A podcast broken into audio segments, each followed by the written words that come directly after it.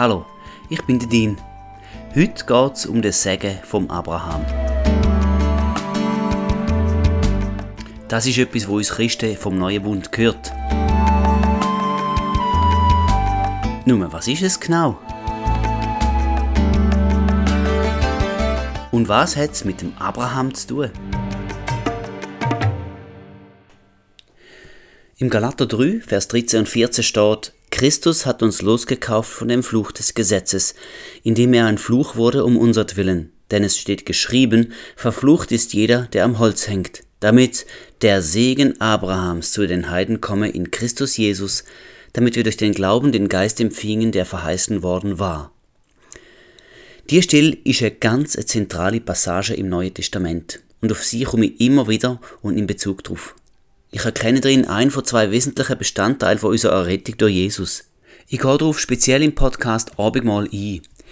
Wie wir uns hoffentlich alle bewusst sind, hat uns Jesus Christus erlöst. Nur, wovon genau hat er uns erlöst? Es sind, wie angedeutet, zwei wesentliche Sachen, wovon er uns erlöst hat. Und die stehen zum einen eben schon im Galater 3, Vers 13. Er hat uns nämlich vom Fluch vom Gesetz erlöst. Und das zweite steht im 2. Korinther 5, 21. Denn er hat den, der er von keiner Sünde wusste, für uns zur Sünde gemacht, damit wir in ihm zur Gerechtigkeit Gottes würden. Also, er hat uns auch vor Sünd befreit. Und was das mit dem Abendmahl zu tun hat, hei, es sind ja im Abendmahl auch zwei Symbole, das Brot und der Wein. Und jetzt gäng's zu weit, dass ich dir das alles erkläre. Lass dir doch einfach den Sepp Podcast selber einmal an. Da gebe ich dir eine spezielle Offenbarung mit, wo mir Gott geschenkt hat. Den meisten Menschen Nein, sorry, den meisten Christen ist klar, dass wir durch Jesus von der Sünde befreit worden sind.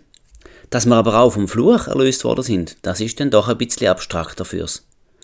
Lass mit Galater 3, 13 4 bis 14 Stelle einmal genauer beleuchten. Da steht, dass er uns vom Fluch des Gesetzes loskauft hat. Was ist das? Um es zu erfassen, müssen wir ins Gesetz gehen. Dort steht es nämlich.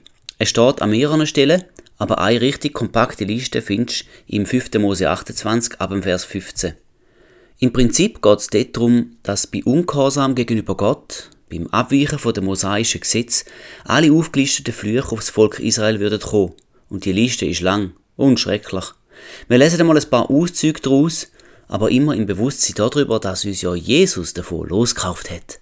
Also, dein Korb und dein Backtrog werden verflucht sein, das ist deine Versorgung. Die Frucht von deinem Lieb sei verflucht, also deine Kind oder sogar deine Fruchtbarkeit überhaupt. Bestürzung, Bedrohung, ja Pest, Fieber, Entzündung, Dürre und Missernte, Niederlage, Krieg, Bühle, Kräze, da ist eine Hautkrankheit, Wahnsinn, Blindheit, Geschwür, Ungeziefer, Schulden, Hunger, Durst und Blöße, große Plagen und andauernde Krankheiten, Vertreibung und Rastlosigkeit. Hm, hast du schon genug? Ist nicht sehr ermutigend, gell? Aber eben, von all sieben Flüchen hat uns der Christus, also Jesus, losgekauft. Ja, da steht doch im Galater 3,13 sogar, dass er ein Fluch wurde um unser Willen. Und wie bitte soll ich jetzt da gehen? Schau, ich stelle mir das so vor. Ungehorsam sind wir doch alle schon einmal gewesen. Sind es wahrscheinlich immer wieder. Und darum würde uns die ganze Liste von diesen Flüchen aus dem 5. Mose 28 zustehen. Aber Jesus hat den Fluch auf sich gezogen. Ja, er hat den Fluch dermaßen für uns übernommen, dass er sogar selber zum Fluch geworden ist. Jesus ist dort am Kreuz buchstäblich verflucht gewesen. Und der Paulus, das ist der Autor vom Galaterbrief, der Paulus begründet das auch gerade noch, indem er eine Stelle aus dem 5. Mose 21, 23 zitiert. Dort steht wörtlich, denn von Gott verflucht ist derjenige, der ans Holz gehängt wurde. Da siehst du, dass Gott Jesus am Kreuz, also am Holz, verflucht hat. Er hat ihm den Fluch aufgeladen. Aber dadurch hat er ihn uns von den Schultern abgenommen. Der Fluch ist von uns auf Jesus übergegangen. Ist das nicht wunderbar? Also, wunderbar für uns natürlich. Für Jesus hat es den Tod bedeutet. Wir sehen den Fluchtransfer auch ganz gut im Jesaja 53. Ein paar Stellen dort raus. Vers 4. Er hat unsere Krankheit getragen und unsere Schmerzen auf sich geladen. Das sind zwei Facetten von dem Fluch aus dem 5. Mose 28, Krankheit und Schmerzen. Vers 5. Er wurde um unserer Übertretungen willen durchbohrt, wegen unserer Missetaten zerschlagen. Die Strafe lag auf ihm, damit wir Frieden hätten, und durch seine Wunden sind wir geheilt worden. Straf und Gottes Zorn sind Konsequenzen für die Übertretungen und für Missetaten, wie es da steht. Aber das hat der Messias uns abgenommen, damit wir jetzt Frieden mit Gott haben. Und Heilig, wo da erwähnt wird, ist der absolute Gegenpol von all diesen fürchterlichen Krankheiten, wo wir in der Fluchliste aus dem 5. Mose 28 gelesen haben. Merkt ihr das schon einmal? Wenn wir vom Fluch von der Krankheit erlöst sind, ja dann steht Heilig und Gesundheit auf dem Programm. Vers 8, immer noch aus dem Jesaja 53. Wegen der Übertretung meines Volkes hat ihn Strafe getroffen. Ja, wieder die Strafe. Die Strafe für unsere Sünde hat er uns abgenommen. Er hat sie verbüßt. Es ist ein großartiger Tausch. Straf gegen Friede. Und dann Vers 10 Aber dem Herrn gefiel es, ihn zu zerschlagen. Er ließ ihn leiden. All die Schläge aus der Fluchliste, das viele Lieder durchs Raus. Es hat dem Herrn gefallen, das alles Jesus aufzuladen, nicht uns. Das sind im Fall erst ein paar Auszüge aus dem Jesaja 53, aber du siehst, wie Gott Jesus verflucht hat, anstatt von uns. Siehst du das? Das wiederholte Paulus im Galater 3,13, wenn er sagt, dass Jesus für uns zum Fluch worden ist. Nun streng genommen hat ja das mosaische Gesetz nur für das Volk der Juden gegolten. Im Bibeljargon sind wir andere, also wir Nicht-Juden, sogenannte Heiden. Und weil Jesus als Jud das Gesetz von Mose vollständig erfüllt hat, und in ihm keine Sünde gefunden worden ist, gibt uns Paulus eine wunderbare Konsequenz im Vers 14a, also Galater 3, Vers 14. Damit der Segen Abrahams zu den Heiden komme in Christus Jesus, damit wir durch den Glauben den Geist empfingen, der verheißen worden war. Also dadurch, dass Jesus den Kreuzestod erduldet hat, dadurch, dass er den Fluch auf sich genommen hat, ist der Segen vom Abraham zu den Heiden gekommen, also auf uns alle, auch auf uns Nichtjuden. Bevor wir jetzt dort tiefer tauchen, bedenk aber, der Segen vom Abraham ist in Christus Jesus. So steht es genau im Galater 3, Vers 14. In Christus Jesus ist er zu uns gekommen. Auf keine andere Art und Weise. Es geht also nicht ohne Jesus. Der Segen vom Abraham ist streng genommen sogar in Christus drin. Und wenn wir auch in Christus drin sind, dann gehört uns statt dem fürchterlichen Fluch jetzt der Segen vom Abraham. Und in dem gedenke ich zu leben, wenn Jesus da für mich schon tun hat. Let's see. Was ist also der Segen vom Abraham? Erstens der Heilige Geist. Ein erster Hinweis kommen wir im Vers 14 direkt von Paulus selber über. Da steht nämlich, damit wir durch den Glauben den Geist empfingen, der verheißen worden war. Der Segen vom Abraham beinhaltet der verheißene Geist Gottes, wo wir durch Glauben empfangen haben. Das meint der Heilige Geist, wo Jesus zum Beispiel in Apostelgeschichte 1,8 verheißt, sondern ihr werdet Kraft empfangen, wenn der Heilige Geist auf euch gekommen ist, und ihr werdet meine Zeugen sein in Jerusalem und in ganz Judäa und Samaria und bis an das Ende der Erde. Wir haben Recht auf der Heilige Geist, der Geist von der Kraft, wo uns hilft, Züge für Jesus sein, in unserem nächsten Kreis, aber auch im weiteren Umfeld und überall auf der Erde. In Johannes 14, Verse 15 und 16 redet Jesus ganz direkt von genau dem Heiligen Geist, von seinen Aufgaben und dass er eben ewig bei uns bleiben wird. Und ich will den Vater bitten, und er wird euch einen anderen Beistand geben, dass er bei euch bleibt in Ewigkeit. Den Geist der Wahrheit, den die Welt nicht empfangen kann, denn sie beachtet ihn nicht und erkennt ihn nicht. Ihr aber erkennt ihn, denn er bleibt bei euch und wird in euch sein. Der Heilige Geist ist ein Beistand, ein Helfer. Er bleibt in Ewigkeit bei uns, steht da. Keine Sorge musst also haben, dass du ihn plötzlich könntest verlieren. Er ist gekommen, um zu bleiben. Er ist also gerade jetzt da. Er heißt auch Geist der Wahrheit. Und ist damit der Geist von Jesus selber. Er, Jesus hat ja gesagt, ich bin die Wahrheit, im Johannes 14, Vers 6. Wow, der Heilige Geist ist der wesentliche Teil im Segen vom Abraham, wo uns zusteht in Christus. Wenn du das also ansprechend findest, dann komm doch in Christus inne. Aber wie geht das überhaupt? Stell dir Christus wie die Arche Noah vor. Alle, die dort mal dort eingestiegen sind, sind vor der Flut und damit dem sicheren Tod gerettet worden. Stieg du bei Jesus ein, Denn alle, wo bei ihm einsteigen, werden vor dem ewigen Tod gerettet und kommen das ewige Leben über. Das sind vielleicht jetzt alles sehr abstrakte Ausdrucksweisen. Ist halt eben Bibeldeutsch, gell? Wie kann ich bei Christus einsteigen? Wie muss ich mir das vorstellen? Schau, auch da steht im Galater 3, Vers 14, damit wir durch den Glauben den Geist empfingen, der verheißen worden war. Das Elixier, wo du also nötig hast, ist Glaube. Glaube an den Herrn Jesus Christus, so wirst du gerettet werden, du und dein Haus, steht doch in der Apostelgeschichte 16, Vers 31. Oder im Epheser 2,8, denn aus Gnade seid ihr errettet, durch den Glauben. Der erste Teil Gnade wird uns von Gott angeboten und durch den Glauben, der zweite Teil dort, ergreifen wir die angebotene Gnade. Nochmal zurück zum Heiligen Geist. Über ihn kannst du in der Bibel viel finden. Er ist zum Beispiel schon bei der Schöpfung dabei gewesen. 1. Mose 1, Vers 2. Und der Geist Gottes schwebte über den Wassern. Er ist also ein Teil von der Dreieinigkeit Gottes, ein Teil von Elohim, dem Schöpfergott. Elohim, der Name Gottes, ist eine Pluralform, also Gott in der Mehrzahl. Der Heilige Geist gehört dazu. Im Jesaja 11, Vers 2 sehen wir sieben Charaktereigenschaften vom Heiligen Geist, die auf dem Messias würden ruhen und später auch auf uns. Und auf ihm wird ruhen erstens der Geist des Herrn, zweitens der Geist der Weisheit, drittens und des Verstandes, viertens der Geist des Rats, fünftens und der Kraft, sechstens der Geist der Erkenntnis und siebtens und der Furcht des Herrn. Ich lese es nochmal ohne die Nummer vor. Und auf ihm wird ruhen der Geist des Herrn, der Geist der Weisheit und des Verstandes, der Geist des Rats und der Kraft, der Geist der Erkenntnis und der Furcht des Herrn. All da bringt uns der Heilige Geist, der Geist vom Herr, Weisheit, Verstand, Rat, Kraft, Erkenntnis und auch Gottesfurcht, die Furcht des Herrn. Das sind alles ganz wesentliche Sachen für unser Leben. Im Moment bin ich gerade sehr froh darüber, dass mir seine Weisheit, sein Verstand, sein Rat und auch seine Kraft zur Verfügung steht.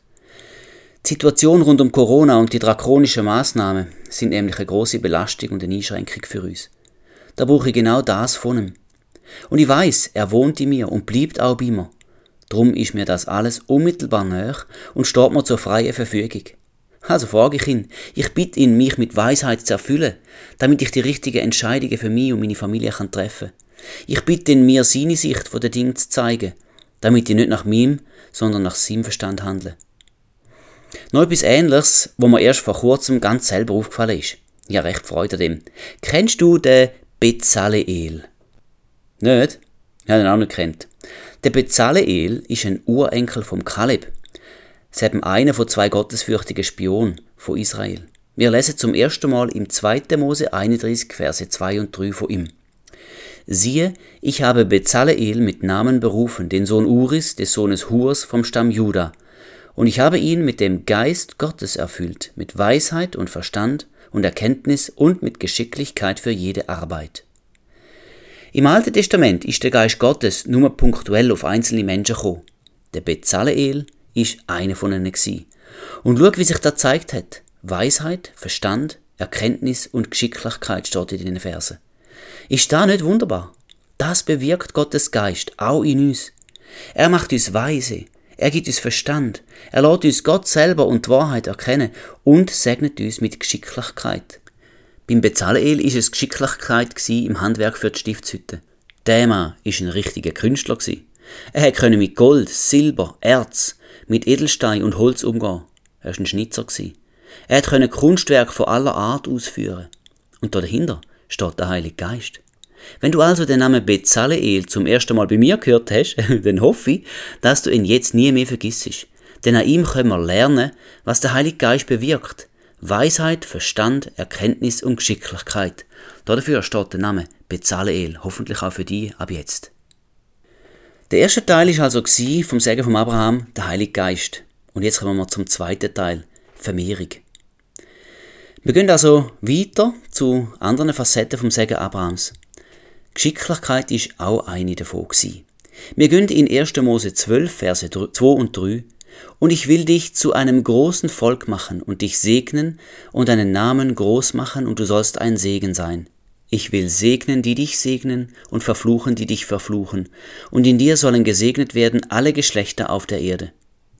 An dieser Stelle lesen wir zum ersten Mal von der Segensabsicht Gottes über Abraham.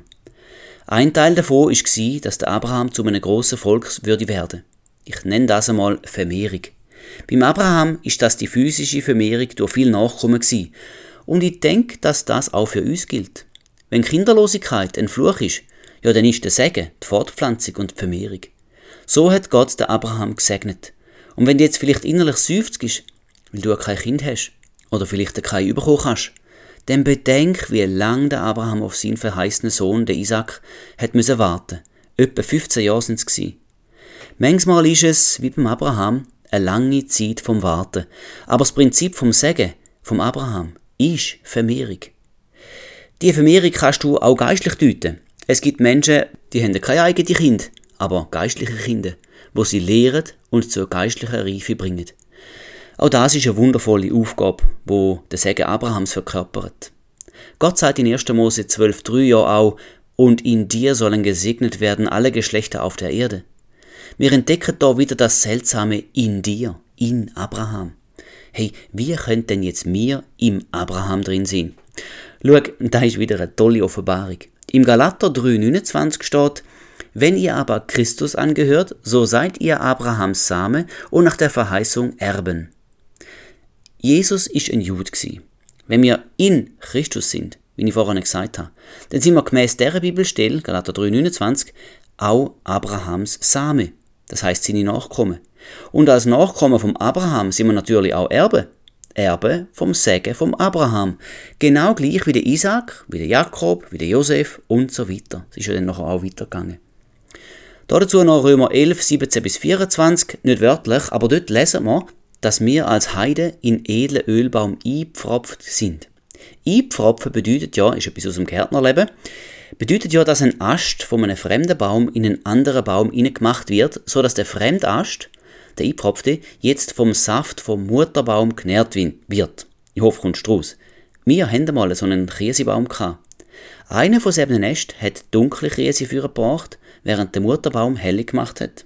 Ist immer komisch gewesen. Wir haben immer gemeint, ähm, wir müssen warten, bis die helle dunkel werden, aber sind alle gleichzeitig reif gewesen. Und wir als gläubige Heide, also das sind eben nicht Juden, sind in Israel eingepfropft worden. So sagt die Bibel.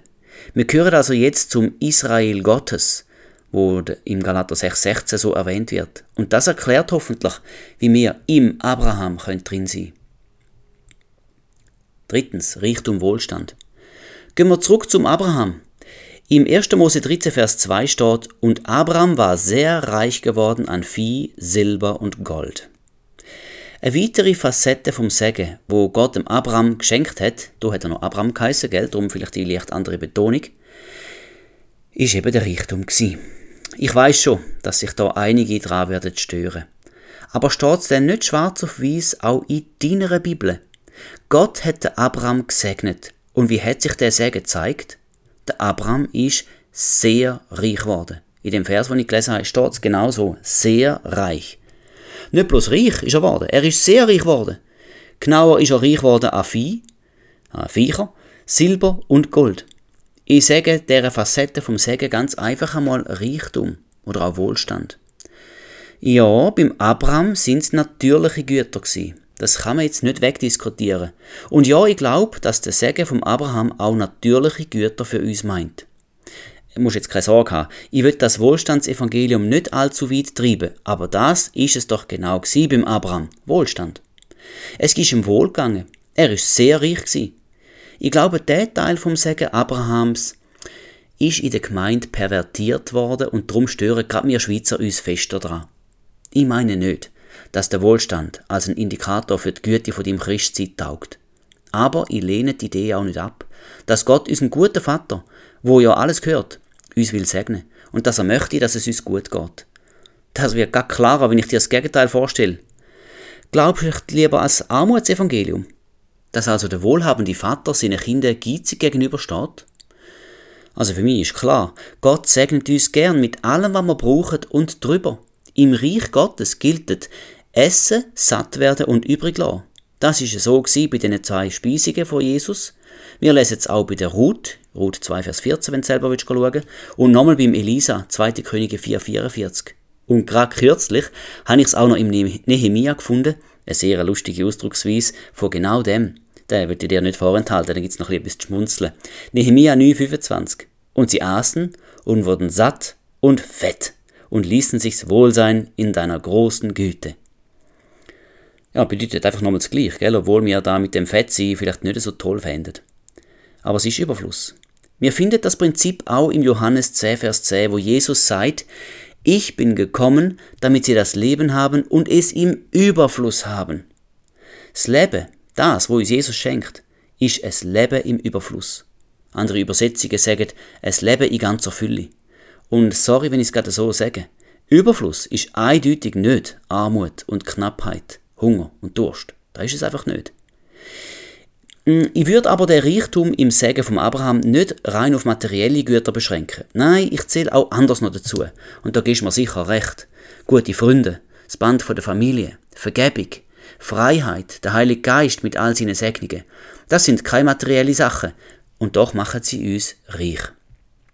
Noch ein Beispiel, wo zeigt, dass Gott nichts gegen Reichtum hat, ja, dass er ihn sogar schenkt. Es ist der Hiob.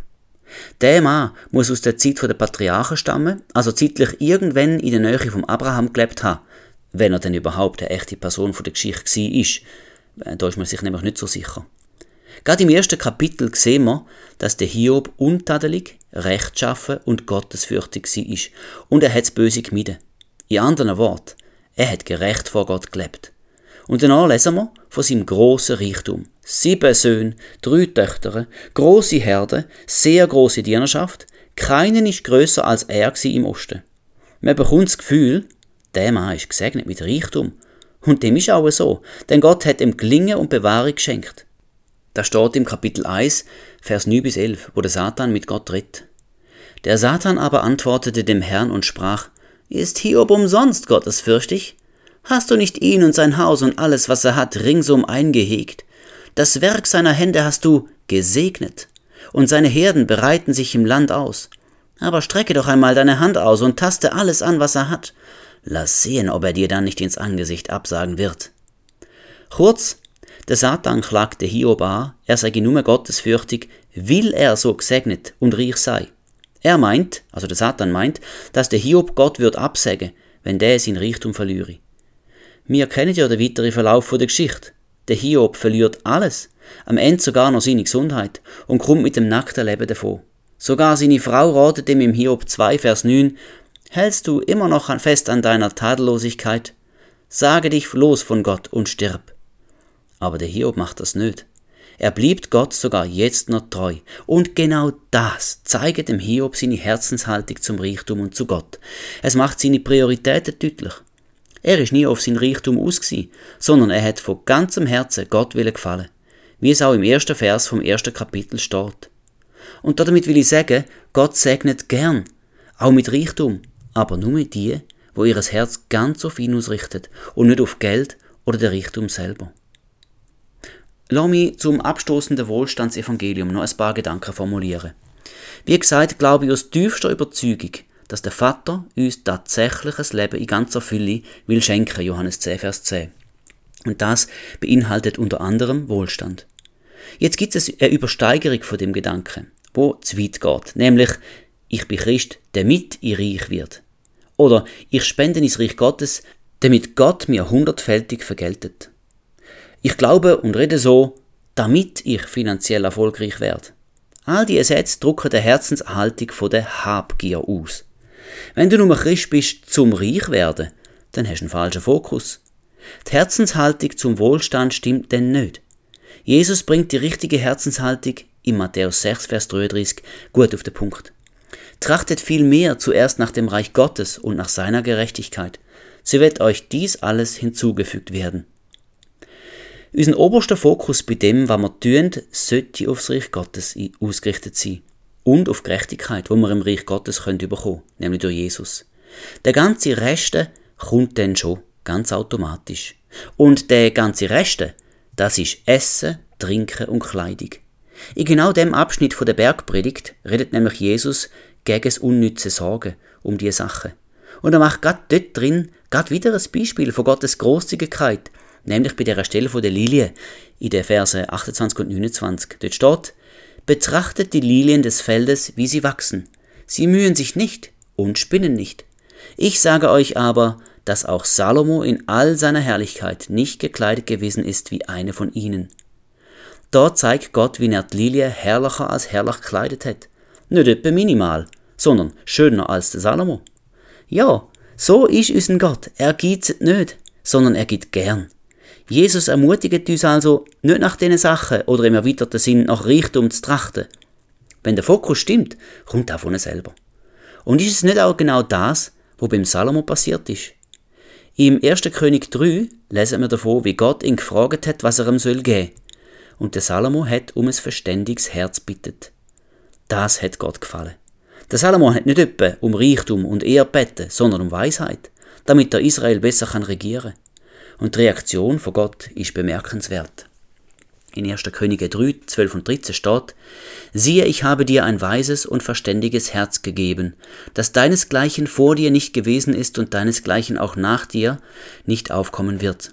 Dazu habe ich dir auch gegeben, was du nicht erbeten hast, Reichtum und Ehre, so dass deinesgleichen nicht sein soll unter den Königen dein ganzes Leben lang. Will der Salomo sich ums Volk Gottes, um Israel kümmert hat, hat Gott ihm auch den Segen vom Reichtum und von der Ehe geschenkt. Lass uns das genauso machen. Lass uns den Vater lieben, weil er es ist, nicht nur wegen seinem Geld oder seinem Reichtum. Stell dir nur vor, wenn deine Frau oder dein Mann dich nur wegen deinem Geld geliebt hätte. Das wäre mega enttäuschend und die Liebe wäre unecht. Was Gott aber von uns will, ist, dass wir ihm mit unteiltem Herz dienen, dass er unser Einzigen ist. Und das ist eines der wichtigsten Gebote der ganzen Bibel. Jesus sagt das selber in Markus 12, 29 und 30. Jesus aber antwortete ihm, das erste Gebot unter allen ist, Höre Israel, Schma Israel, der Herr unser Gott ist Herr allein, und du sollst den Herrn deinen Gott lieben mit deinem ganzen Herzen und mit deiner ganzen Seele und mit deinem ganzen Denken und mit deiner ganzen Kraft. Dies ist das erste Gebot. Das oberste erste Gebot ist das allerwichtigste überhaupt im Alten wie im Neuen Bund. Und das Gegenstück zu dem, wovon ich jetzt gerade rede, ist Geldliebe. Also nicht Gottliebe, sondern Geldliebe. Schau mal im 1. Timotheus 6, Vers 10. Denn die Geldgier ist eine Wurzel alles Bösen. Etliche, die sich ihr hingegeben haben, sind vom Glauben abgeirrt und haben sich selbst viel Schmerzen verursacht. Die Denkart, wo nur auf Reichtum aus ist, das ist ganz unverblümt die Geldgier. Und die ist giftig. Sie ist eine Wurzel von allem Bösen. Durch sie kommt man vom Glauben ab. Und das will doch Gott nicht. Da macht er quasi nicht mit bei dem Spiel. Und zwar zu unseren Gunsten, weil es nicht gut für uns ist. Umgekehrt aber, wenn der Fokus stimmt, also aufs Reich Gottes ausgerichtet ist, dann kommt alles andere auch dazu. Und da gehört auch der Wohlstand dazu. Sorry, aber es ist so. Noch ein letztes. Ab wann gilt man wohl als reich? Das sieht je nach Kultur und Herkunft ganz verschieden aus. Ich habe einmal ein bisschen nachgeforscht. Laut der Stuttgarter Zeitung ist das in Deutschland dann der Fall, wenn man den Maximalsteuersatz darf zahlen darf. Also bei einem Jahresgehalt ab 58.000 Euro. In der Schweiz ist das aber erst bei einem Jahreseinkommen von 250.000 Franken der Fall, also viel mehr. Im Internet habe ich noch den Satz gefunden, dass über 80% der Weltbevölkerung mit weniger als 10 US-Dollar pro Tag muss auskommen. Man kann natürlich die Länder nicht so vergleichen, ist mir klar, aber es ist schon sehr wenig Geld für einen einzigen Tag. Ich würde sagen, wenn du jeden Tag genug zu essen hast, wenn du einer geregelten Arbeit kannst nachgehen, wenn du Geld kannst sparen, also ein Sparkonto hast, dir Gedanken über ein neues Handy oder ein Auto kannst machen, wenn du einfach zum Doktor kannst, wenn du es brauchst und so weiter, dann gehörst du schon lang zu den Reichen auf unserem Planet. Ich denke, da müssen wir als Schweizer berücksichtigen, wenn wir uns über Reichtum Gedanken machen. Wir sind nicht unbedingt der Standard für Reichtum. Je nach Quelle und Kriterien ist die Schweiz unter den zehn reichsten Ländern der ganzen Welt. Da sind wir wohl alle ein bisschen äh, verwöhnt, oder? Und vielleicht könnte man sogar so weit gehen, dass der Reichtum von der Schweiz auch eine Konsequenz von Gottesfurcht ist. Unsere Gründer haben ja die Schweiz im Namen Gottes gegründet und unser Rechtssystem basiert auf der Bibel. Naja, ich würde mich nicht zu weit rauslehnen, aber könnte doch sein. Ein letztes zum Thema Reich sein, das ich im Internet gefunden habe.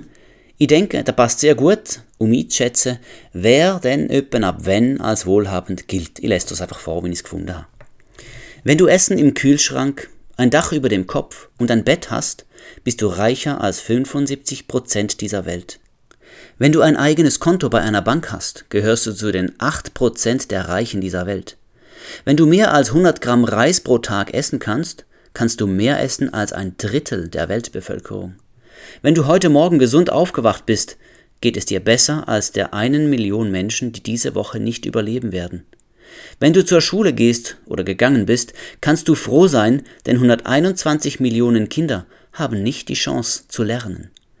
Wenn du nie die Gefahr eines Krieges, die Einsamkeit einer Gefangenschaft, den Schmerz von Folterung oder das Elend von Hunger erlebt hast, geht es dir besser als 500 Millionen anderer Menschen dieser Erde.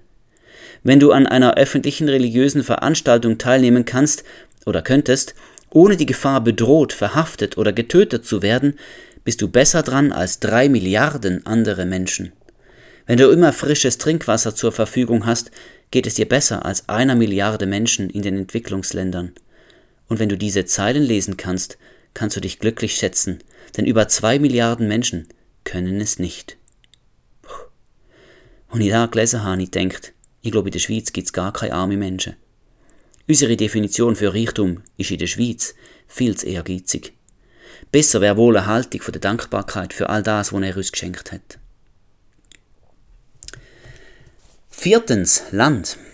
Okay, bis dahin haben wir gehabt, der Segen vom Abraham ist einerseits der Heilige Geist, zweitens steht er für die Vermehrung, drittens für Reichtum und jetzt viertens Land. Das hat Gott dem Abraham im 1. Mose 13, Verse 14 und 15 verheißen. Hebe doch deine Augen auf und schaue von dem Ort, wo du wohnst, nach Norden, Süden, Osten und Westen. Denn das ganze Land, das du siehst, will ich dir und deinem Samen geben auf ewig. Wir wissen aus der Geschichte vom Abraham, dass er aus Ur in Chaldea ausgezogen ist und noch nicht gewusst hat, wohin ihn Gott wird führen. Allein da ist schon ein Beweis von seinem großen Vertrauen in Gott. Jetzt zeigt ihm Gott das Land Kanaan und verspricht ihm, dass das Land der einst ihm und seinen Nachkommen wird gehören.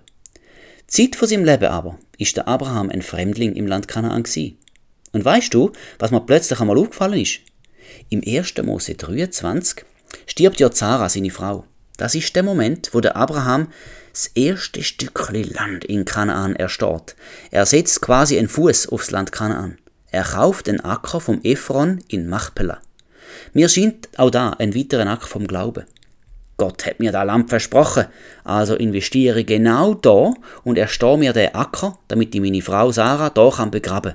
Da, im verheißenen Land, wo man jetzt noch nicht hört, aber mir wird's einmal hören.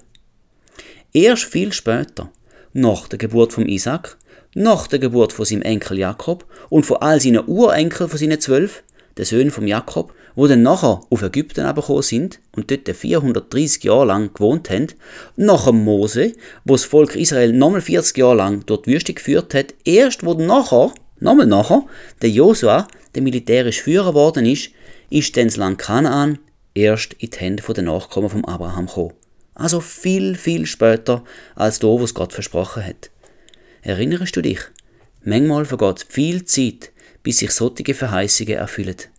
Der Abraham hat es nie erlebt, aber er hat es im Glauben angenommen. Und drum ist er für uns auch ein Beispiel vom Glauben geworden, wie wir im Hebräer 11 genau nachlesen können. Beim Abraham, wie bei seinen Nachkommen, kann man übrigens eine enorme Fixierung auf das verheißene Land erkennen. Im 1. Mose 24,8 geht es um eine Frau für den Isaac. Dafür schickt der Abraham seinen Knecht nach Ur in Chaldea, also dort an, wo er hergekommen ist, um eine Frau aus der Verwandtschaft führen zu holen. Ja, keine Kananiterin, Vers 3. Im Vers 8 sagt der Abraham, nur bringe meinen Sohn nicht wieder dorthin. Also nicht mehr zurück dort auf Ur in Chaldea. Mir scheint's, als würde der Abraham auf richtig verbissene Art und Weise sagen, wir bleiben da, denn da da wird uns einmal gehören. Das ist das verheißene Land. Und das hat sich wiederholt, wo der Isaac dem Jakob Anweisungen für seine künftige Frau gegeben hat. 1. Mose 28, 1 und 2 und dann noch 4. Nimm keine Frau von den Töchtern Kanaans, mache dich auf und zieh nach Padan Aram in das Haus Betuels, des Vaters deiner Mutter, und nimm dir von dort eine Frau von den Töchtern Labans, des Bruders deiner Mutter. Und er gebe dir den Segen Abrahams, dir und deinem Samen nach dir, dass du das Land in Besitz nimmst, in dem du als Fremdling lebst, das Gott dem Abraham gegeben hat. Also kurz zusammengefasst, hol dir eine Frau aus der Verwandtschaft, ja keine Kanaaniterin, und komm zurück, komm zurück, um das Land da in Besitz zu nehmen. Keine Vermischung mit den Kanaaniter und es Festhalten an dem verheißenen Land. Wo es beim Jakob um Sterben gegangen ist, hat er vom Josef verlangt, im 1. Mose 47, 29 und 30, Begrabe mich doch ja nicht in Ägypten, sondern ich will bei meinen Vätern liegen. Darum sollst du mich aus Ägypten wegführen und mich in ihrem Grab begraben. Der Jakob hat unbedingt, wenn er im verheißenen Land begraben werde, im Grab auf selben Acker in Machpela, wo der Abraham gekauft hat. Denn dort ane hat er gehört ins verheißene Land. Und wo später der Josef im Sterben gelegen ist, hat auch er das von seinen Brüdern verlangt. 1. Mose 50, 25. Und Josef nahm einen Eid von den Söhnen Israels und sprach, Gewisslich wird Gott euch heimsuchen, und ihr sollt dann meine Gebeine von hier hinaufbringen. Ali sind enorm auf das verheißene Land fixiert gewesen, obwohl es keine von ihnen je besessen hat. Das zeigt auch der Glaube und die Hoffnung, wo die Patriarchen an und auf ihren Gott haben. Fünftens. Glaube gleich Gerechtigkeit. Um den Glauben der Patriarchen geht es beim Segen von Abraham auch noch. 1. Mose 15, Vers 6. Und Abraham glaubte dem Herrn, und das rechnete er ihm als Gerechtigkeit an. Da ist eine Schlüsselstelle wo im Neuen Testament wiederholt betont wird. Zum Beispiel im Jakobus 2,23. Und so erfüllte sich die Schrift, die spricht, Abraham aber glaubte Gott und das wurde ihm als Gerechtigkeit angerechnet. Und er wurde ein Freund Gottes genannt. Oh Mann, da wird die auch. Der Jakobus argumentiert da, dass sich Glaube in der Werk sollte zeigen. Und er nimmt den Abraham als Beispiel, wie er bereit war, seinen Sohn Isaac zu opfern. In dieser Tat er hat nämlich den Isaac mit auf die Reise genommen, hat Feuer und Holz mitgenommen, ist auf den Berg aufgestiegen und hat den Isaac, den Sohn von der Verheißung, auf den Altar gelegt, um ihn zu opfern. In dieser Tat also ist am Abraham sein Glaube sichtbar worden. In seinem Werk wird der Glaube sichtbar. Und so können wir heute überhaupt erst wissen, dass am Abraham sein Glaube an Gott groß war. Es gibt heute ja Menschen, die sagen auch, dass sie an Gott glauben. Aber meinen tun sie es irgendwie so, dass sie der Bibel innerlich zustimmen und Schluss. Wenn man ihr Leben betrachtet, findet man kein oder nur wenig Beleg für den Glauben. Glaube ohne Werk ist tot. So sagt der Jakobus in seinem Brief, im Kapitel 2, Vers 26. Also ist auch der Glaube ohne die Werke tot. Jetzt geht es aber um den Segen vom Abraham. Und ich habe vorhin gesagt, dass es dabei auch um den Glauben gehe. Wie wir im 1. Mose 15, Vers 6 gesehen haben, hat Gott dem Abraham sein Glauben als Gerechtigkeit angerechnet. Hey Leute, ich kann das gar nicht genug betonen. Glaube bedeutet Gerechtigkeit. Das ist die einfache Grundformel vom Evangelium vom Neuen Bund. Ich habe in dem Podcast schon einmal den Epheser 2,8 zitiert. Denn aus Gnade seid ihr errettet, durch den Glauben, und das nicht aus euch, Gottes Gabe ist es. Im neuen Bund werden wir genau durch zwei Bedingungen errettet. Erstens aus Gnade und zweitens durch Glaube. Die Gnade ist das, wo Gott beisteuert, denn er ist ein gnädiger Gott. Lesen wir immer wieder in der Bibel, zum Beispiel im Psalm 86, 15. Du aber, Herr, bist ein barmherziger und gnädiger Gott, langsam zum Zorn und von großer Gnade und Treue. Und das Zweite, der Glaube, das ist unser Anteil an der Errettung. Durch Glaube schnappen wir zu. Wir ergreifen die angebotene Gnade durch. Wir können also vor Gott den Status gerecht erlangen, indem wir an Jesus glauben. So einfach ist es. Und der einfache Weg wird uns schon ganz am Anfang der Bibel durch den Abraham vorgestellt. Sein Glaube ist ihm von Gott als Gerechtigkeit angerechnet worden. Das ist also schon von ganz am Anfang her Gottes Plan für die Rettung der Menschheit. Der Glaube. In Jesus hat der Plan seine vollkommene Erfüllung gefunden. Im neuen Bund gilt nicht mehr das Einhalten vom Gesetz als Bedingung, sondern, wie gesagt, Gnade und Glaube. Wenn wir genau sind, dann ist das Gesetz sowieso niemals der Weg zur Gerechtigkeit gewesen.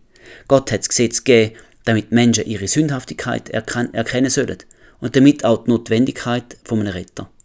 Damit hätte also der Weg für den Messias, für Jesus, soll geebnet werden. Das lesen wir zum Beispiel im Römer 7,7.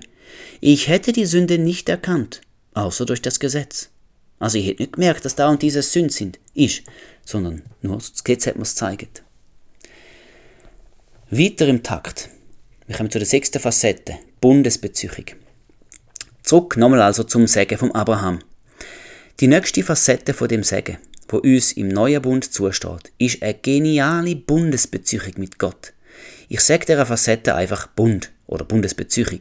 Ja genau, Gott steht mit uns in einem Bund, so wie er das schon mit dem Abraham abgemacht hat.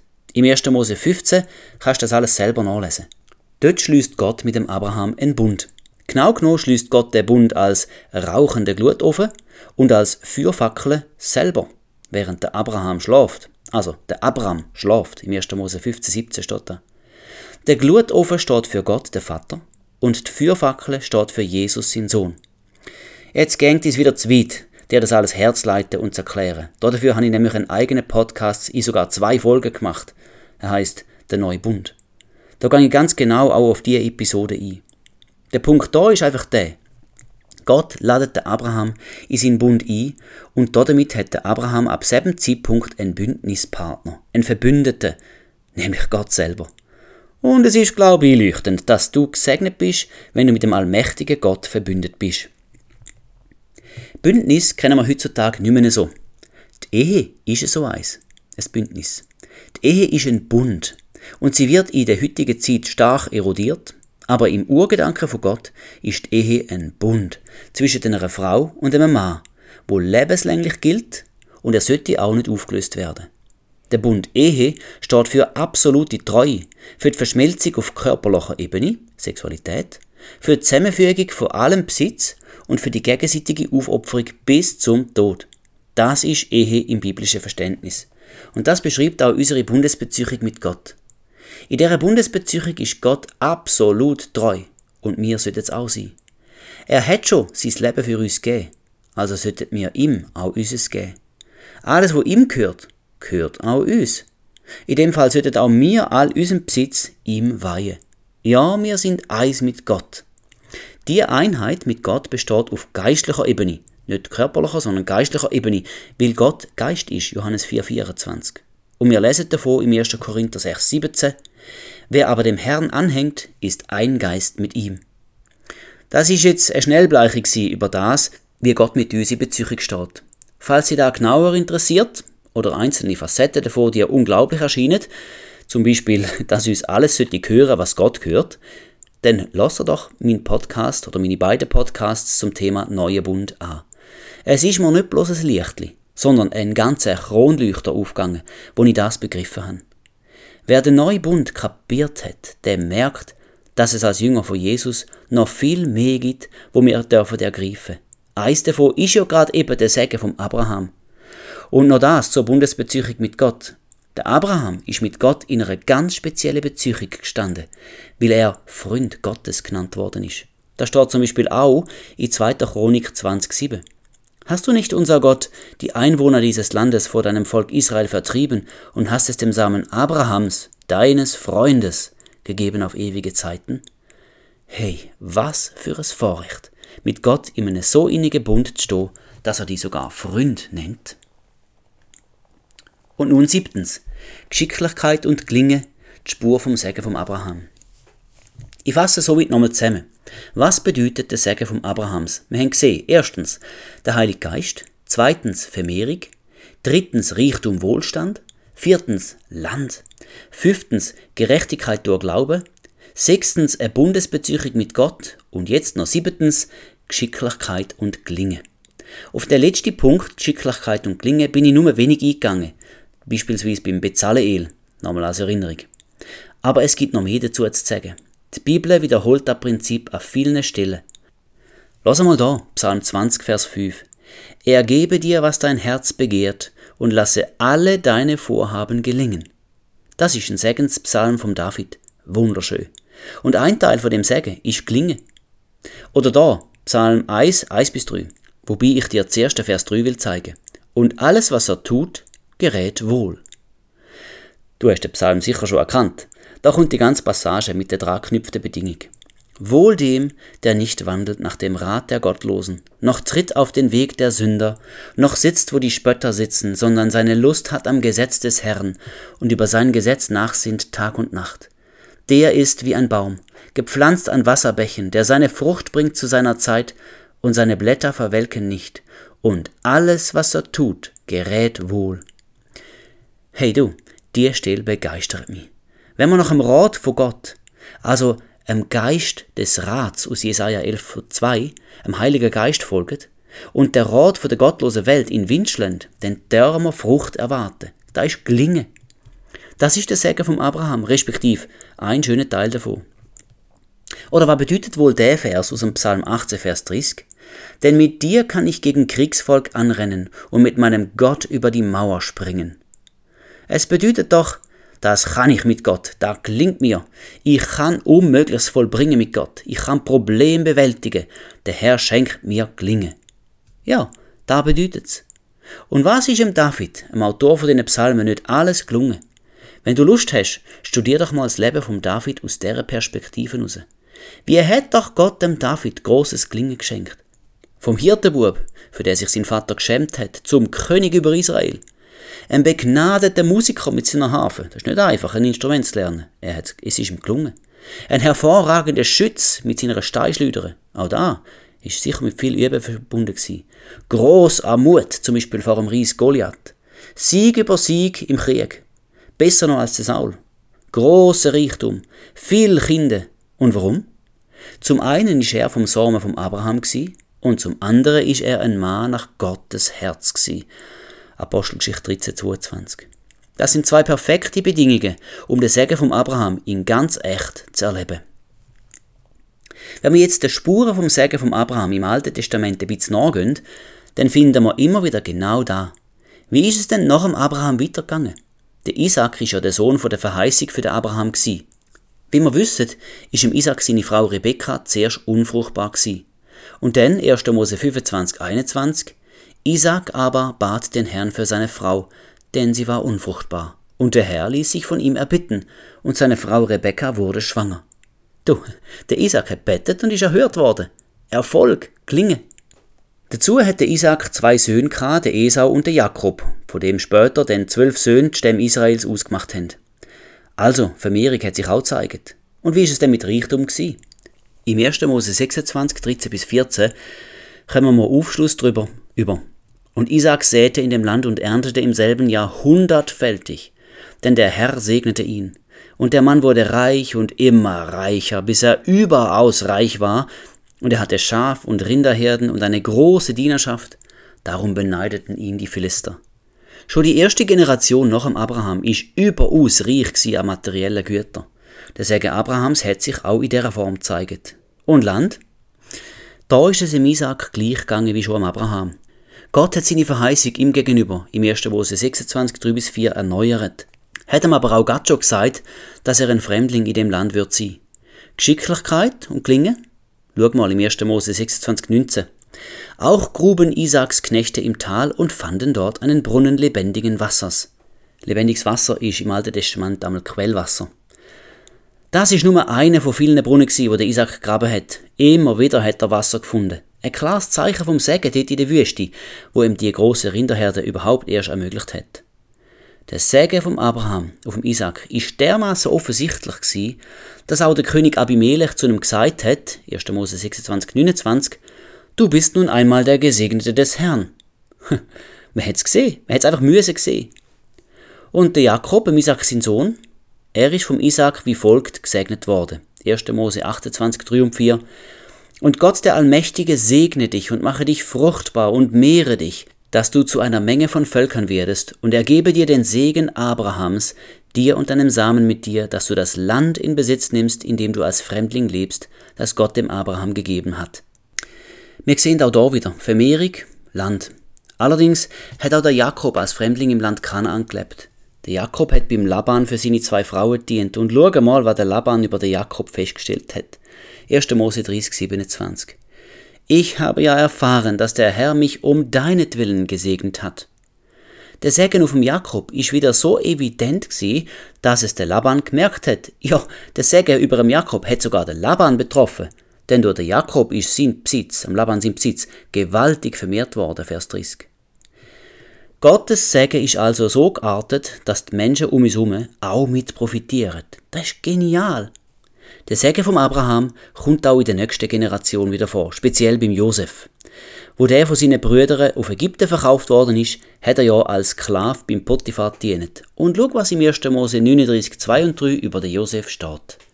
Und der Herr war mit Josef, und er war ein Mann, dem alles gelang. Und so durfte er im Haus seines ägyptischen Herrn bleiben. Und als sein Gebieter sah, dass der Herr mit ihm war, und dass der Herr in seiner Hand alles gelingen ließ, was er unternahm und so weiter. Der Josef ist also ein Mann wo alles gelungen ist. Das Prinzip ist wieder das gleiche.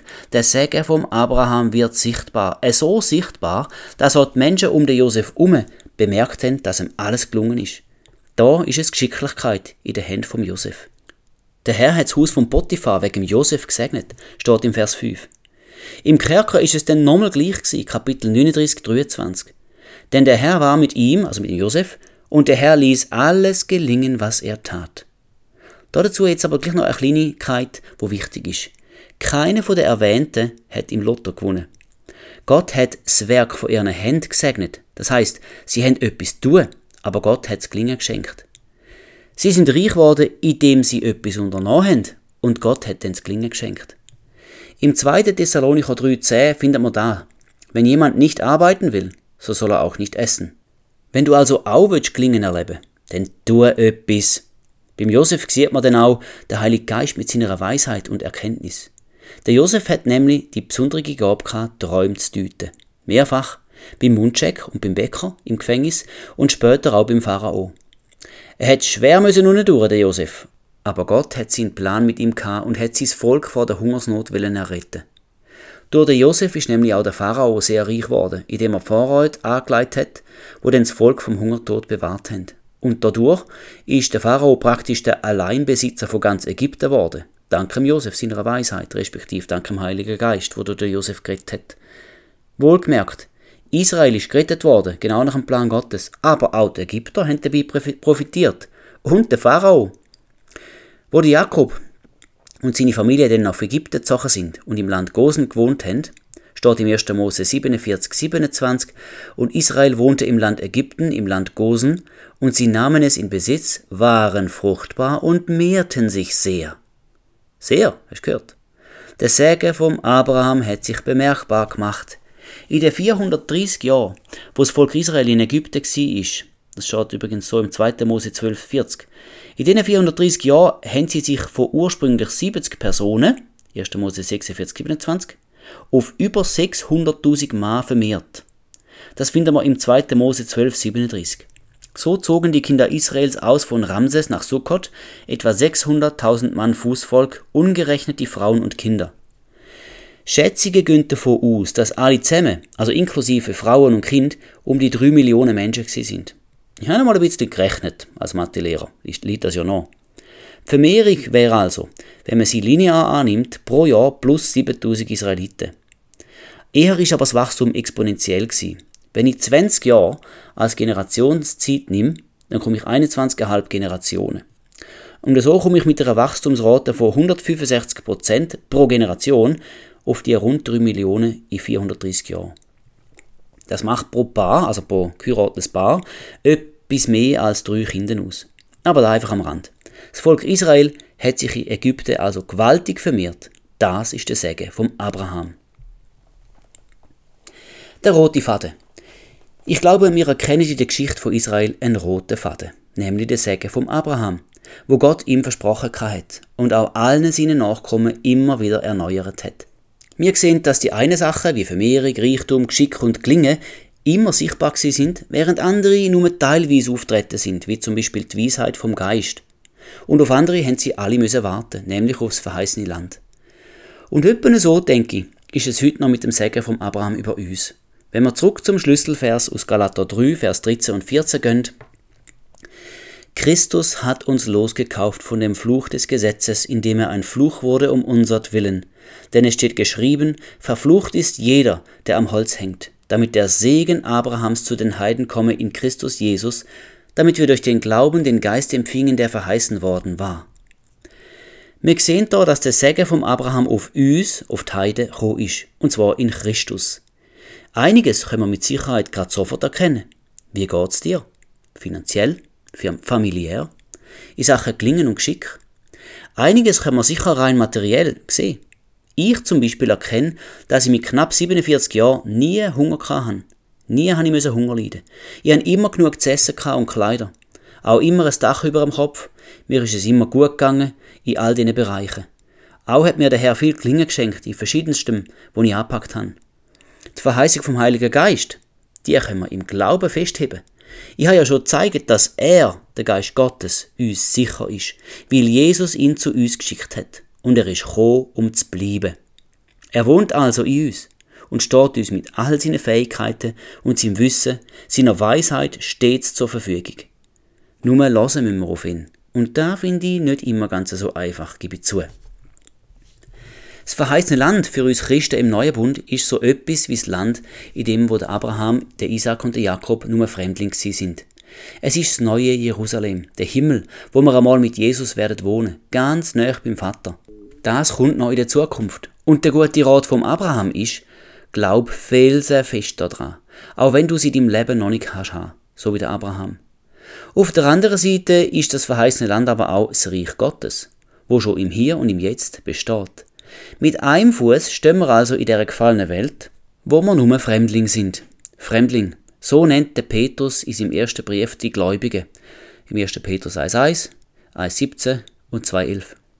Aber mit dem anderen Fuß stehen wir fest im Reich Gottes, wo andere Gesetze gelten. Epheser 2,19 sagt, so seid ihr nun nicht mehr Fremdlinge ohne Bürgerrecht und Gäste, sondern Mitbürger der Heiligen und Gottes Hausgenossen. Im Reich Gottes sind wir Mitbürger. Das ist unsere Heimat, der Himmel, respektive das Reich Gottes. Am Thema Reich Gottes habe ich mich einmal vertieft angenommen und darüber einen eigenen Podcast gemacht. Bei Interesse, lass doch dort einmal rein. Du lernst bestimmt viel Aufschlussreiches über das Reich Gottes. Okay, wie wenden wir jetzt das Gehörte an? Wir haben erkannt, dass wir in Christus den Segen Abrahams bekommen haben, Vergangenheit. Statt Fluch Segen. Das haben wir deutlich aus Galater 3, 13 und 14 entnommen. Der Fluch hat uns Jesus abgenommen. Jetzt steht uns in ihm der Segen vom Abraham zur Verfügung. Einige denken jetzt sicher, aber in meinem Leben zeigt sich das gar nicht. Du bist vielleicht am unteren Rand vom Existenzminimum. Vielleicht kannst du keine Kinder bekommen. Möglicherweise fehlt der Weisheit. Und vom Heiligen Geist verstehst du auch nicht viel. Wie gehst du jetzt mit dieser Diskrepanz um? Ich empfehle dir, es so zu machen, wie die Bibel immer wieder betont. Glaub. Im Hebräer 11.1 steht, es ist aber der Glaube eine feste Zuversicht auf das, was man hofft, eine Überzeugung von Tatsachen, die man nicht sieht. Nimmt Verheißungen von der Bibel so an. Du kannst sie nicht oder noch nicht sehen, aber du anerkennst, dass Gott sein Wort immer bestätigt hat. Zum Beispiel 2. Könige 10,10. So erkennt nun, dass kein Wort des Herrn auf die Erde gefallen ist, das der Herr geredet hat. Verlau dich drauf und bedenk, wie es dem Abraham mit den Verheißungen von Gott ergangen ist. Wie lange hätte er müssen auf seinen ersten Sohn warten? Sein Leben lang hätte er das verheißene Land nicht bekommen. Trotzdem hat er geglaubt. Er hat also genau so geglaubt, ohne es zu sehen. Die Geburt von Isaac ist aus menschlicher Sicht sogar unmöglich gewesen aber dennoch hat er geglaubt. Genau da ist Glaube. Es ist ja keine wissenschaftliche Gewissheit. Du kannst es nicht beweisen. Aber du hebst an dem fest, was du nicht siehst, mit einer festen Zuversicht und Überzeugung. Nicht ohne Grund listet der Hebräer 11 den Abraham als ein Glaubensheld auf, in den Versen 8 bis 12. Der Paulus beschreibt den Glaube im 2. Korinther 5, Vers 7 wie folgt. Denn wir wandeln im Glauben und nicht im Schauen. Wir sehen also manchmal lang nicht, was wir glauben. Und doch sehen wir es, Anführungs- und Schlusszeichen, im Glauben.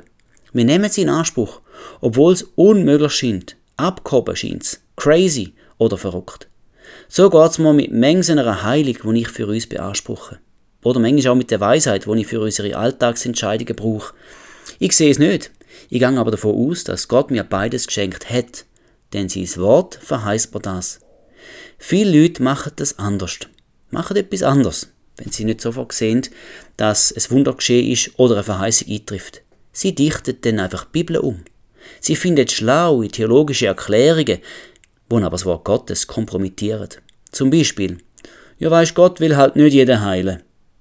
Falsche Aussage. Oder Gott redet eben nicht zu mir. Wieder falsch. Ich warne dich im gut gemeinten Sinn. Ändere das Wort Gottes nicht ab. Verlor dich drauf. Hoff drauf mit einem Abraham-Glauben. Denn glückselig sind die nicht sehen und doch glauben, sagt doch Jesus in Johannes 20, 29 zum Thomas. Verlor dir also drauf, dass du der Segen vom Abraham hast, dass er dir gehört. Du musst nicht darum bitten, sofern du in Christus bist. Wie steht's nochmal im Galater 3, Vers 14? Damit der Segen Abrahams zu den Heiden komme in Christus Jesus, damit wir durch den Glauben den Geist empfingen, der verheißen worden war. Was Jesus hat, das langet, damit du den Segen vom Abraham überkommst, wenn du in Christus bist. Und wir empfangen den, den Segen Abrahams, durch Glauben. Lass uns also aufhören, an Gottes Wort zu zweifeln. Ich habe in anderen Podcasts bewiesen, dass die Bibel das verlässliche Wort Gottes ist. Also lies sie immer wieder, jeden Tag und lern daraus, was der Wille von Gott ist. Das ist möglich, das kann man. Wir können wissen, was uns von Gott her gehört. 1. Korinther 2,12 sagt uns das klar und deutlich. Wir aber haben nicht den Geist der Welt empfangen, sondern den Geist, der aus Gott ist, so dass wir wissen können, was uns von Gott geschenkt ist. Und denn glaub. Denn Glaube ist überhaupt die einzige Bedingung, wo wir im neuen Bund müssen erfüllen. Und wenn ich dir noch einen Tipp darf geben, wie du deinem Glauben zu Wachstum kannst verhelfen, lies Bibel täglich und hör nicht mehr auf, sie zu lesen. Denn im Römer 10, 17 steht, dass der Glaube aus dem Hören vom Wort Gottes kommt. Das, womit du dich viel beschäftigst, ist es, wo dich prägt. Lass das Bibel für dich sein. Und gleichzeitig schalte Fernsehen, die News, das Handy, die unanständige Musik aus. Leg die Liebesroman weg. Lass dir keinen Mist an, wo am Wort Gottes widerspricht. Davon gibt's mehr als genug Angebot. Womit du dich fühlst, ich meine, dieselbe Information, wo du dir täglich reinziehst, das wird dich prägen. Und darüber habe ich auch schon einen Podcast gemacht. Er heißt Achte auf deine Gedanken. So, und jetzt wünsche ich dir gutes Gelingen bei deiner einzigen Aufgabe. Glaub an Herr Jesus, denn in ihm bist du gesegnet mit dem Segen vom Abraham. Der Epheser 1,3 doppelt noch nochmal noch. Gepriesen sei der Gott und Vater unseres Herrn Jesus Christus, der uns gesegnet hat mit jedem geistlichen Segen in den himmlischen Regionen in Christus. Da fehlt also nünt vom himmlischen Segen. Nünt. Von dem Segen, wo dir vom Himmel her gehört. Und zu dem Segen gehört, noch letztes Mal, erstens der Heilige Geist, zweitens Vermehrung, drittens Reichtum, Wohlstand, viertens das verheißene Land, fünftens Gerechtigkeit durch Glaube, sechstens eine Bundesbeziehung mit Gott und siebtens Geschicklichkeit und Gelingen. Und jetzt hast du sicher gedacht vom Tonfall her, dass der Podcast fertig ist, aber ich habe nochmal ein Unterkapitel dazu geschrieben, weil es gibt noch einen Störfaktor. Ich kann mir gut vorstellen, dass die einen jetzt sagen, ja, da leuchtet mir ein, so sagt die Bibel, und wenn ich mein Leben anschaue, so sehe ich den Segen vom Abraham auch wirklich. Aber es gibt mit Sicherheit auch Hörer, wo jetzt entmutigt sind, weil sie wohl nachvollziehen können, dass Christen vom Neuen Bund unter dem Segen vom Abraham müssten leben, der aber auf ihrem Leben einfach nicht feststellen können. Alles misslingt. Angst, Armut, Unfruchtbarkeit, Krankheit. Kurz, der Fluch ist sehr real. Den Segen müsste man aber weit suchen. Wenn du zu der zweiten Gruppe gehörst, oder auch wenn dir einfach die Balance fehlt, so habe ich da noch etwas als Ergänzung. Blenden wir nochmal zurück zum Hiob. Ja, er hat unter dem Segen gelebt, wie ich es ja schon gezeigt habe. Er ist sehr reich gewesen, hat viele Kinder gehabt. Es hat kein größeren gegeben unter den Söhnen vom Osten, Hiob 1,3. Aber was ist nachher passiert? Alles, gär alles, außer gerade noch sein nacktes Leben, ist ihm genug worden. Und bis zum Kapitel 37 lesen wir dann von der Rede von seinen Freunden. Ich habe das Buch Hiob erst gerade kürzlich gelesen und entdeckt, dass die Freunde vom Hiob genau das sagen und reden, wo ich bis jetzt in dem Podcast verkündet habe. Ihre Aussage deckt sich weitgehend mit meinen. Ihre Logik ist ungefähr folgende. Wer vor Gott gerecht lebt, wird gesegnet. Also ist auch klar, wer unter dem Fluch lebt, der hat sich vor Gott verschuldet. Das ganze Buch dreht sich förmlich um die Frage, warum geschieht der Gottesfürchtige trotzdem Leid? Und was der Hiob nicht gewusst hat, das weiß aber der Leser vom Hiob grad von Anfang an. Es gibt eben noch einen Störfaktor. Und wer den ausblendet, der kommt einfach nicht mehr draus. Es ist der Satan, wo der Hiob gerade im ersten Kapitel vor Gott diskreditiert. Es ist der Teufel, wo der Hiob anklagt und die Schwerprüfung vom Hiob anregt. Gott lädt das zwar zu, ja, und doch ist es er, der Satan, wo dem Hiob alles wegnimmt. Materielles wird ihm gestohlen, seine Familie wird tötet und seine Gesundheit wird ihm auch noch verdorben. Und jetzt denke mal scharf nach, wo steht das auch noch, dass er tötet, stillt und zerstört? Ich mein im Johannes 10, Vers 10. Der Dieb kommt nur, um zu stehlen, zu töten und zu verderben. Ich bin gekommen, sagt Jesus, damit sie das Leben haben und es im Überfluss haben. Auch Jesus redet von dem Störfaktor. Und die gute Botschaft, auch im Neuen Bund, ist, dass Jesus gekommen ist, um uns ein Leben im Überfluss zu schenken. Der Satan also bringt uns den Fluch, Jesus den Segen vom Abraham. Vergessen wir nicht, in Jesus sind wir gesegnet mit jedem geistlichen Segen aus dem Himmel, sinngemäß nach Epheser 1,3. Wir leben in einer gefallenen Schöpfung, in der der Satan sein Unwesen treibt. Aber wir wissen auch, wie er vorgeht. 1. Petrus 5,8 Seid nüchtern und wacht, denn euer Widersacher, der Teufel, geht umher wie ein brüllender Löwe und sucht, wen er verschlingen kann. Er hebt also Ausschau, wenn er, wer er kann verschlingen. Das heißt, er kann nicht jeder einfach verschlingen, wenn er gerade will. Es gibt da irgendwie Bedingungen.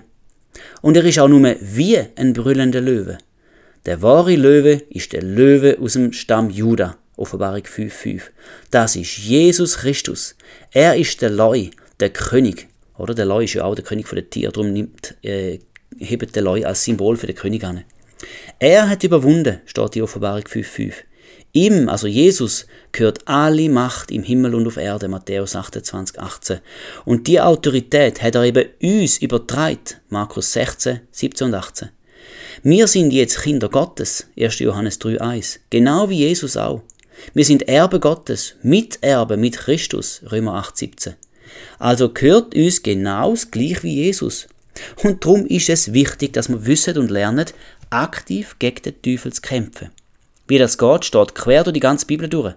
Darum musst du sie auch täglich lesen, hallo?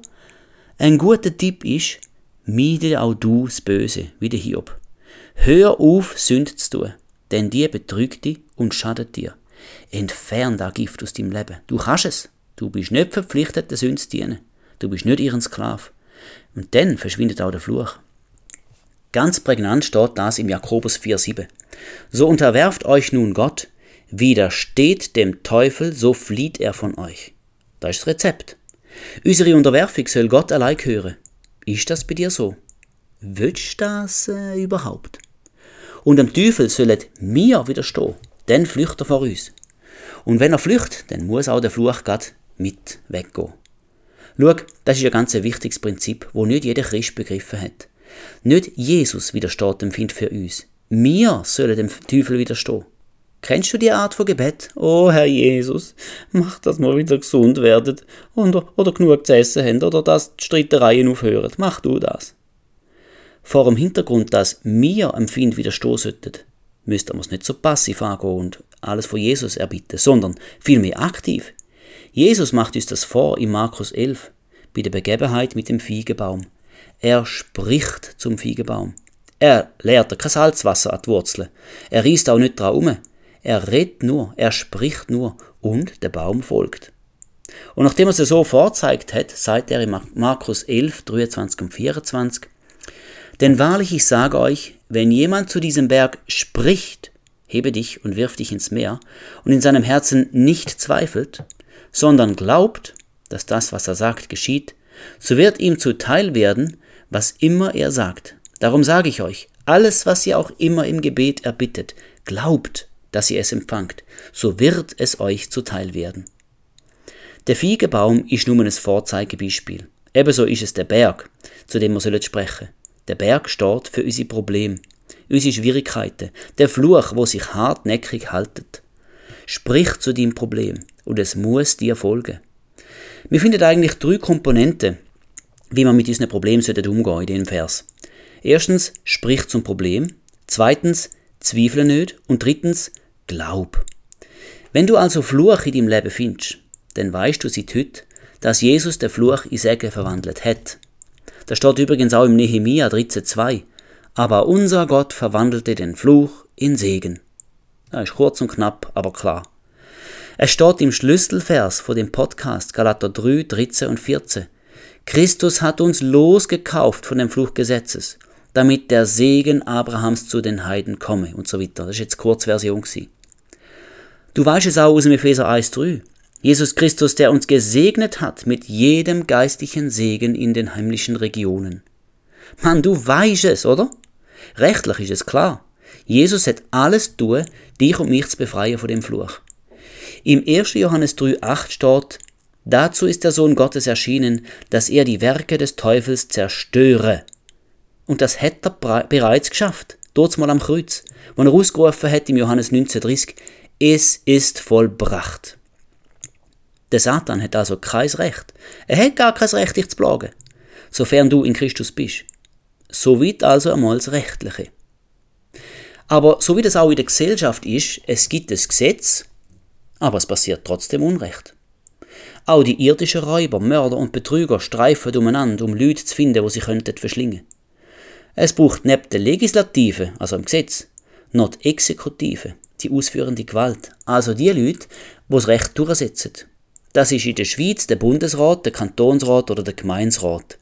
Die setzen das Gesetz mit Hilfe der Polizei durch. Und im geistlichen Bereich bist du und ich die Exekutive. Nicht Jesus. Du und ich. Du musst das Recht gegen den Teufel durchsetzen. Du musst nicht darauf warten, bis Gott das für dich tut. Alles, was er zu tun hat, hat eben er schon tun. Ihm hat es gefallen, uns die Autorität von Jesus zu übertragen, damit wir damit sagen, wie es geht, und dem Teufel die rote Karte zeigen, zu ihm Stopp sagen und so weiter. Und wie genau widersteht man recht jetzt dem Teufel? Gerade wenn man in Not ist, unter einem Fluch? Es ist eigentlich simpel aber schier unglaublich. Erstens, sprich zum Problem. Also effektiv. Zum Beispiel Krankheit. Du hast in meinem Körper kein Recht. Verschwind im Namen Jesu. Ich bin geheilt in seinen Wunden. Zweitens, zweifle nicht. Gang davon aus, dass die Bibel die Wahrheit sagt. Du hast die Vollmacht Jesu. Lies die Bibel, damit du weißt, was dir gehört. Und drittens, glaub. Bleib dabei, dass du aufs Unsichtbare hoffst und eine feste Zuversicht darauf hast. Das ist ja die Kurzdefinition vom Glauben aus dem Hebräer 11.1. Ich habe es heute schon mal gelesen. Es ist aber der Glaube eine feste Zuversicht auf das, was man hofft, eine Überzeugung von Tatsachen, die man nicht sieht. So, jetzt haben wir die Balance. Ich fasse zusammen. Wer Christus angehört, der ist vom Samen Abrahams. Und als Nachkommen vom Abraham gehört uns der Segen vom Abraham. Das sind sieben Sachen, wo mir aufgefallen sind. Klammern, gell, vielleicht gibt es noch mehr, wahrscheinlich. Erstens der Heilige Geist, zweitens Vermehrung, drittens Reichtum, viertens das verheißene Land, fünftens Gerechtigkeit durch Glaube, sechstens eine Bundesbeziehung mit Gott und siebtens Geschicklichkeit und Gelingen. Der Segen gehört uns, weil Jesus für uns zum Fluch worden ist, wo er gekreuzigt worden ist. Er hat also den verdienten Fluch aus 5. Mose 28 für uns in Segen verwandelt. Und damit sind wir in Christus mit jedem geistlichen Segen gesegnet, wo es im Himmel überhaupt nur gibt. Epheser 1,3. Es fehlt nichts mehr. Gott hat uns nichts vorenthalten. Damit wäre es rechtlich erklärt. Fluch hat auf die Kinder Gottes kein Anrecht mehr. Nur noch Segen. Weil es aber den Störfaktor Satan gibt, versucht er weiterhin die Kinder Gottes zu plagen. Ja, er ist tatsächlich ein Plagegeist. Im Neuen Testament finden wir aber viel Lehrreiches wie wir dem Teufel können widerstehen Wenn also immer noch Flüche in unserem Leben sichtbar sind, dann sind wir's, wo im Namen Jesu widerstehen sollen. Und wir können das auch. Um das zu schaffen, müssen wir die Bibel und die Gesetze im Reich Gottes gut kennen. Aber ich habe das Kurzrezept noch ein letztes Mal wiederholen. Erstens, sprich zum Problem. Zweitens, hör auf zweifeln. Und drittens, glaub. Das steht in Markus 11, 23 und 24. Und genau da spreche dir jetzt zum Schluss nochmal deutlich zu. Wenn du in Christus bist, also bei ihm eingestiegen bist wie in einer Arche, dann bist du gerettet. Und dann gilt für dich, dass er den Fluch in Segen für dich verwandelt hat. Dir gehört der Segen vom Abraham. Nimm durch deinen Glauben. Wow, und damit sind wir jetzt am Schluss. Heute ist es wieder bisschen länger gegangen wie andere Mal. Aber danke, dass du durchgegeben hast und gelesen hast. Und ich hoffe aus ganzem Herzen, dass du etwas mitnimmst von dem, was ich dir heute erzählt habe. Möglicherweise ist es das erste Mal, wo du so etwas gehört hast. Es ist etwas nicht so bekannt. Also ich habe es nicht so oft gehört predigen, das du da. Und darum möchte ich, dass du das nimmst und in dem lebst. Glaub daran, dass der Herr, Jesus Christus selber, der Fluch in Segen verwandelt hat für dich. Und das Rechtliche damit geklärt wird. Dass also du nicht mehr unter dem Fluch leben Ich will dich ermutigen, dass du auch aktiv wirst. Ja, und dass du nicht wartest, dass Jesus noch irgendetwas tut, damit du vom Fluchen wegkommst, sondern wenn er das Rechtliche geklärt hat und dir die Autorität übergeben hat, dann nimm die Autorität und widerstehe am Satan mit aller Entschiedenheit. Wird aktiv und schick den Fluch fort, weil er hat kein Recht mehr dir. Du bist die Exekutive. Jesus hat bereits alles vollbracht und da hat er auch so gesagt. Am Kreuz Johannes 19,30. Es ist vollbracht. Ich tue zum Schluss noch beten und sprich dir nochmal den Segen vom Abraham zu. Herr, ich danke dir, dass ich das gesehen habe, dass wir das dürfen aus deinem Wort rausnehmen. Überhaupt, Herr, danke für dein Wort, das so verlässlich ist, wo uns so gut lehrt. Und ich bitte dich für eine Leidenschaft für uns alle, dass wir dieses Wort lesen, jeden Tag, und aufnehmen die uns, anstatt von all dem Mist und dem Müll, wo uns die Medien sonst gerne möchten eintrichtern. Herr, dein Wort ist Wahrheit und ich danke dir, dass wir dürfen lernen daraus. Danke dürfen wir gesehen haben heute, dass wir als Kinder von dir, wenn wir in dir sind, Jesus, auch in Abrahams im Segen dürfen wandeln. Den hast du für uns gekauft und zahlt. Du hast uns reingenommen in die Familie Gottes. Als Israel Gottes sind wir benannt. Und darum dürfen wir mit dem Segen vom Abraham umeinander laufen, in ihrem Leben und darauf zählen, dass er da bei uns ist. Danke für all die sieben Facetten, die du mir gezeigt hast. Danke ganz speziell für den Heiligen Geist, ohne den ich mir nicht vorstellen Herr, wie wir in dieser Welt und in dieser Zeit bestehen können. Danke, danke, danke, du großer Gott. Ich preise und ich verehre dich und bitte dich, Heiliger Geist, dass du das, wo das Wesentliche ist, allen Zuhörern einfach nochmal richtig gut aufwärmst, dass es hängen bleibt, dass der Satan das nicht kann stellen sondern dass das sich festbrennt in den Köpfen und in den Herzen von jedem Zuhörer.